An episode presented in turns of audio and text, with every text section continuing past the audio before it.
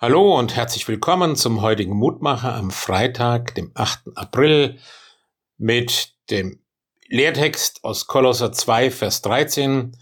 Gott hat euch mit Christus lebendig gemacht, die ihr tot wart in den Sünden. Dieses Wort stammt aus dem Brief des Apostels Paulus an die Christen in Kolosse.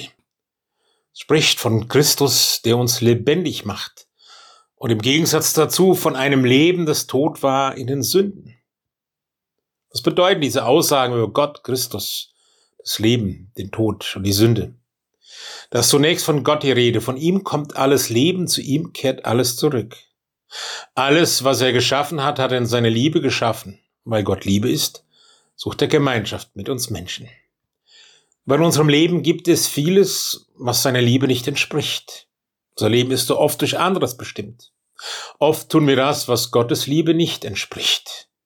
Die Bibel nennt das Sünde, das, was Gottes Liebe und seinem Wort gegenüber fremd ist, entgegensteht.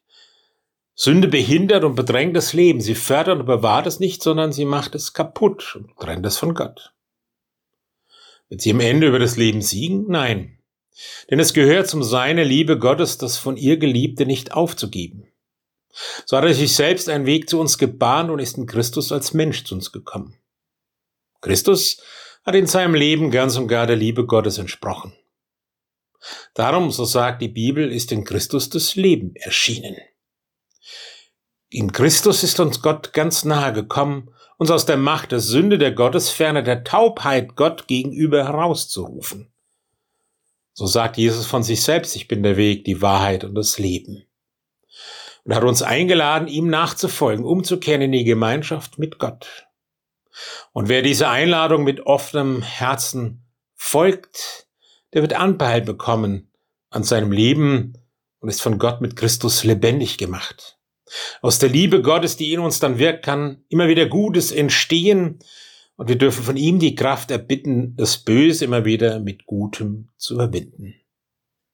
Danke, Lieber himmlischer Vater, dass du uns Christus so nahe gekommen bist, sozusagen den großen Schritt gemacht hast auf uns zu, dass wir Leben gewinnen durch dich mit dir und in deinen Fußstapfen und dass du uns die Kraft gibst, immer wieder Böses zu überwinden, uns zum Wohl und der Welt zum Frieden.